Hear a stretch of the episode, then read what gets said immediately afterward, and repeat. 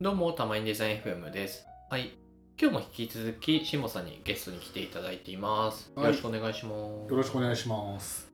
今回は、あの、しもさんゲーム関係のお仕事ついてるじゃないですか。はいはいはだから、しんぼさんおすすめのゲームみたいなのがあれば、聞いていけたらなと思うんですい。けあどあ、、そうね。あるなんかね、最近出たやつで、うん。シーズンっていうゲームがあって、シーズンシーズン。なんか、えっ、と、プレステ4、5、うん。あと Steam っていうパソコンでゲームする、ああ、うんううんんうん。やつとかで出てるんですけど、うんすごいビジュアルが綺麗へで、ーもうなん、か、何年、1年前、2年前ぐらいにうんビジュアル公開されて、うんうんうん。でそれからずっと楽しみにしてたやつが最近発売されて、へーもうねあのいろんなそのゲーム性とか、うん。いろんなことがあれど、うんうんまず絵が綺麗っていうのがあるので、うんうんうん。興味ちょっとでもある人は、まあ、ぜひググってスクショを見てほしいんだけえど、ー今ちょっと見てみてもいいですか、もちろんもちろんシーズンでえ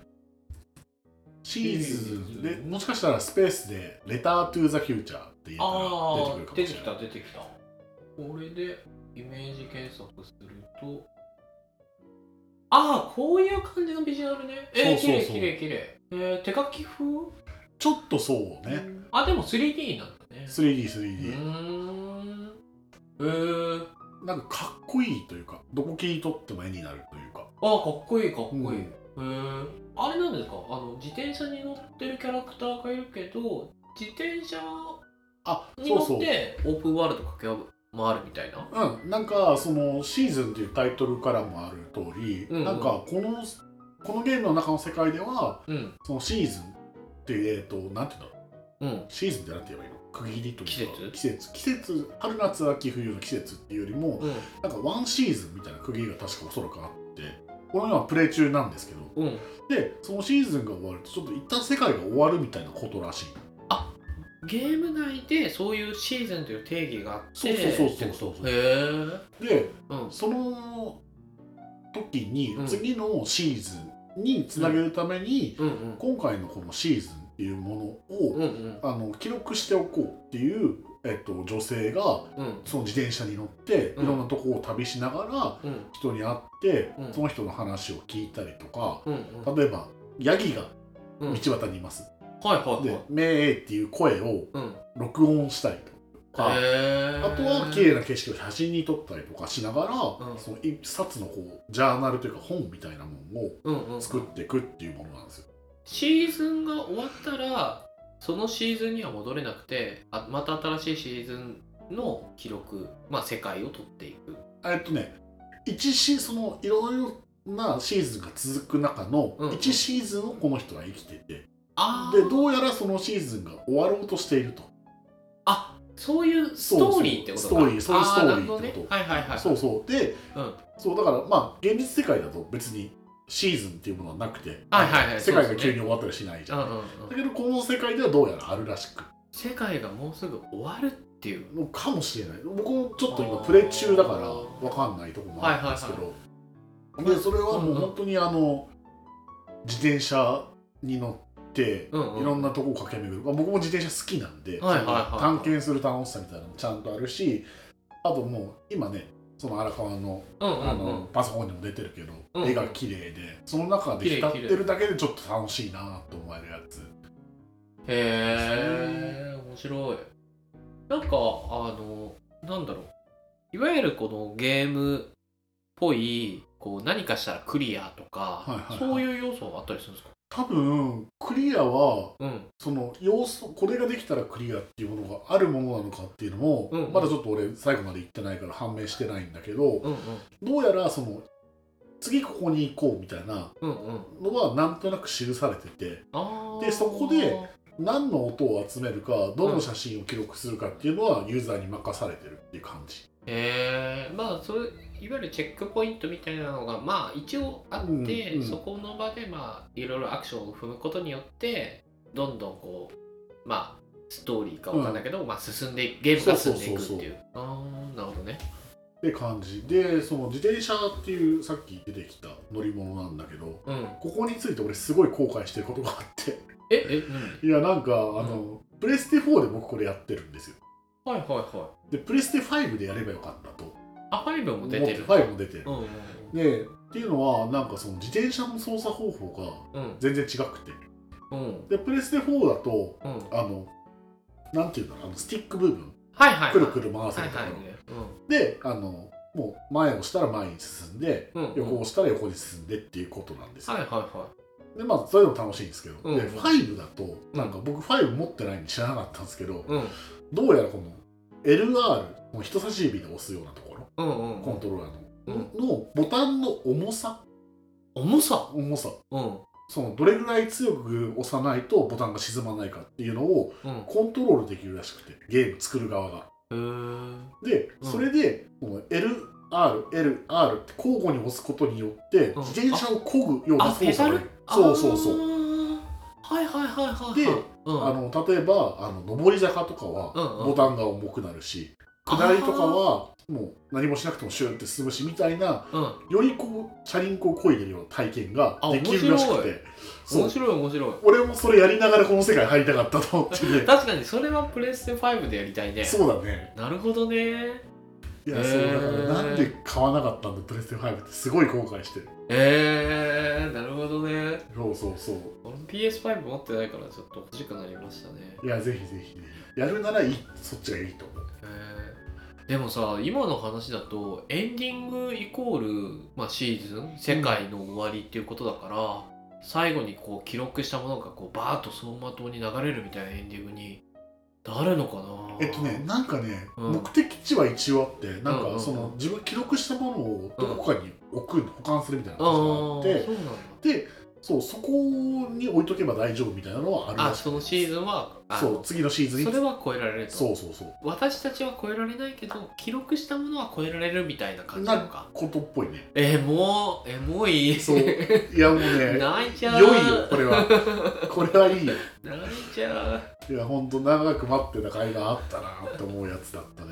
えまー、あちょっと時間なくて今ここ1週間ぐらい進められてないんだけど、うんうんうんうんうんいやもうこれ帰ったら即やろうってああいい ねえー、そうね俺も買おうかな PS5 なるほどねそう PSR 最近ね普通に買えるらしいしね、あそうなんだ、なんか在庫復活してきてあえー、えー、買おうかなうんマジで、電気屋に積んであるのとかたまに見るあ本当にうーんなるほどねそうねなんかなそんかう他にありますでも他 PS ねプレステうんももちろん面白いのいっぱいあるけど、うんうんせっかくこの場で話すなせっかくうんらあのああるんですありますとってモバイルの方が多分みんなやりやすいと思うから、ああスマートフォンとかタブレットとかそうそうそうそうんうんまあ確かに、うんフローレンスっていうの知ってるなんか聞いたことある結構手書き風のゲームあそうそうそうそうあーなんか女性のそイラうストえっとねなんかアジア人女性うんうんうんが主人公のゲームで、うんまあ、人生の一部を切り取ったものなんだけど人生の一部っていうのは、まうんあ、ある男性と出会って、うんうんその2人が付き合って、うんみたいなのを、えっとまあ、ちょっとストーリー仕立てでやってるものなんだけど、へえなんて言うんだろうななんかすごく共感できるのがまず多いんですよほいほいほだからまあストーリー軽く話すと、うんまあ忙しいじゃん仕事とかさ、いうんうんうんあはいの SNS 見るとかはいはいはでいそんなんでこう気づいたらうんただなんとなく時間を浪費してしまった人がうんもうあのある、まあ、男性と街角で出会います、うんうんうでんまずその最初のなんとなく過ごしてしまっているっていうところにまずすごく共感するような仕掛けがいっぱいあってうんうん例えばもうあのこれはゲームなのかって言われると分かんないけど、うんうんうん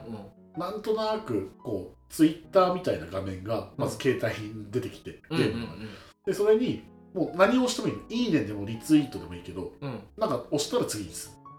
うんへえるっていうだけの画面がパンパンパンって出てきたりすうんうんうんるで、まあ、SNS 見てる時とかって、うん本当その虚無な時が結構多いじゃんまあ確かに確かにみたいなわざわざそれをさせることによってああ確かにそういう時あるわって思わせたりとかへえ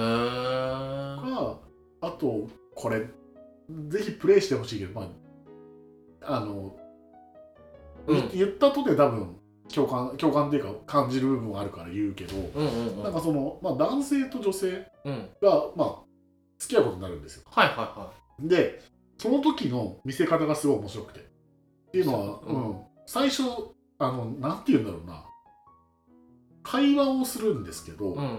まあその出会ったばっかりの人って別に男女関係なく、うん会話って難しかったりするじゃん噛み合わなかったりとかはいはい相手が何言ってるんだろうなって気にしちゃったりとか、うんうんうんであのっていうのを別に会話を文字でやるんじゃなくてうんうんなんて言うんだろうあの漫画の吹き出しはいはいは吹き出しのこのほわーんとしたやつをいうんたくさん区切ってうんうんはパいズルをはめていくのね、はいはいでその吹き出しの形のパズルが出来上がると自分が何かを言ったうんうんうんっていう、えー、と演出になるうんうんうんうんでそれがその出会ったばっかりの頃はそれをやって進めていくんだけどうんはいそのパズルが、うんその1個の吹き出しが10個とかに分かれてるから結構面倒くさいはいはでも例えばじゃあデートを重ねましたいうんうんでもう付き合う直前ですうんうんもう何言っても通じるよねみたいな時って、うんもうその吹き出しが2個とかにしか分かれてないええでだからもう操作感が全然違うだから10個やるってすごい自分がうんはい迷いながらうん言葉を選んでる時のうん感情を引き立たせるし、はいはいはいでも吹き出し2個をパパってやるだけとか、うもしくはもう1個の吹き出しはめるだけとかって、うんうんうんもう何でも許されるっていう雰囲気になるじゃん。っうんうんうんていうのがそのゲームの操作と絡、ま、感情がすごいうまくリンクするように作られてる。え面白そうそうそう。っへえ面白い面白ていうのがなんかその操作性みたいなところというんあとはその物語のなんつうのうんうん感情をどう操作で伝えるかっていうところで。うんすごくこうあの感銘を受けたというか、うんあ面白いなこんな作り方もできるんだって思面ってます白い多分1時間以内に終わるんじゃないあかあなるほどねなだからやりやすいしうんじゃあもう本当一本分のドラマを見るような感覚でまあそのゲームの操作性を楽しみながらそのキャラクターのエピソそうードそうそをう、楽しんでいくみたいなえー面白いまあ、ストーリー自体はねすごい特殊なこととかじゃないんだけど、うんうんその20代真ん中とかでうんうんなんとなく生きてしまってる人が、うんうんまあ、ある出会いがあって一緒に暮らすようになってとかの、うんうんでまあその2人の関係の終わりまでうんうんうんうんを描いたやつをちょっと体験できるみたいな。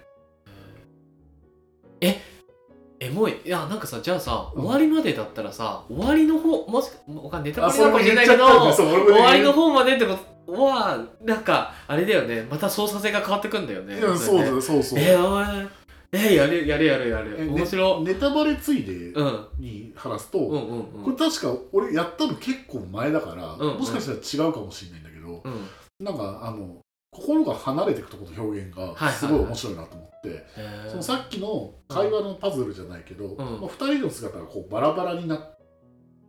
た、はいはいはあのなんて言うんだろうなあの、うん紙に書かれた2人が、うん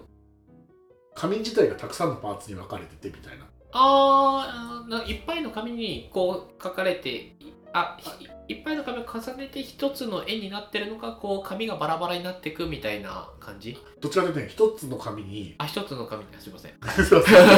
あの2人の絵があって二人の絵があって、それをたくさんビリビリに破いたみたいあなのがあってあうんでまあそのビパーツがさ画面の中に来たらさ、うんうん当然それを指で動かしてさ1枚の絵として完成させるんだなっていうのは分かるじゃんうんうんでだから心は離れてるっていうのはもうユーザーは知ってるわけようんそこであのどんなにこう綺麗に近づけてっても、うん気づいたらいろんな部分が少しずつ動いて離れてるもう戻らないっていうのをうん表現するっていういうのがあったりとか、エモいそうなんかそのね本当に感情と操作ってこうやって結びつくんだなっていうのがうんめちゃくちゃ上手に作られてる、へえ面白うん、感動したいなんかあれですねいわゆるこうあの僕スプラトゥーンハマってるんですけど、そういう大衆ゲームとはちょっと違うなんかゲームだけどなんかこういうゲームあってもいいよねとか、うんうんうなんかんそういうのが最近すごい多いんですかね。あでも増えてる気はやっぱすごいしてて、でっていうのはその開発を小規模でできるようになってああ、うんうん、やっぱり個人で作ってる人ってねあー別にインディーズゲーあムインディーゲーのうムんうんとかあってやうんっぱいろんな実験できると思うし、うんうんさっきのそのフローレンスも本当にどれぐらいなんだろう5人ぐらいのチームだった気がするあそうなんだ、うん、パブリッシャー自体はすごい有名なとこから出してるんだけど、うんスタジオ自体はすごい小さくてうねやっぱり実験的だったと思うし当時ん、なるほどね、は、うんいや面白いですよねその辺はねめちゃめちゃ興味あるなそういうの作ってみたいな少人数でできるゲームいいですねいやいいですねなんか、うんあとその長くなくてもうんちゃんと作ると受け入れてもらえるっていうのがうんうん多分そのゲームとかも含めてこう実証されてきたというかはいはいはいはいはい例えばそのゲームも今値段わかんないですけど、うん当時確か500円600円ぐらいだったと思うあそうなんだそうそうモバイルで、まあうんモバイルで500円払うのちょっと抵抗ある人もいるかもしれないけうど、んうんうん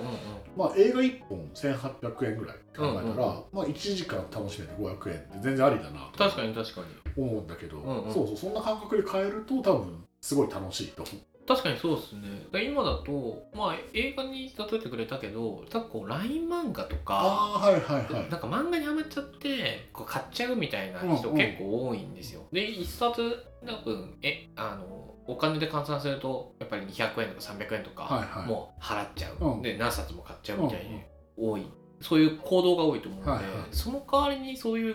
ゲームをうんうんやってるみたいな全然ありですよね、ありがとうもありがとうもあーなるほどね面白いそうそうなんでフローレンスっていうゲームなんだけどそれはぜひおすすめですねはいはいはいは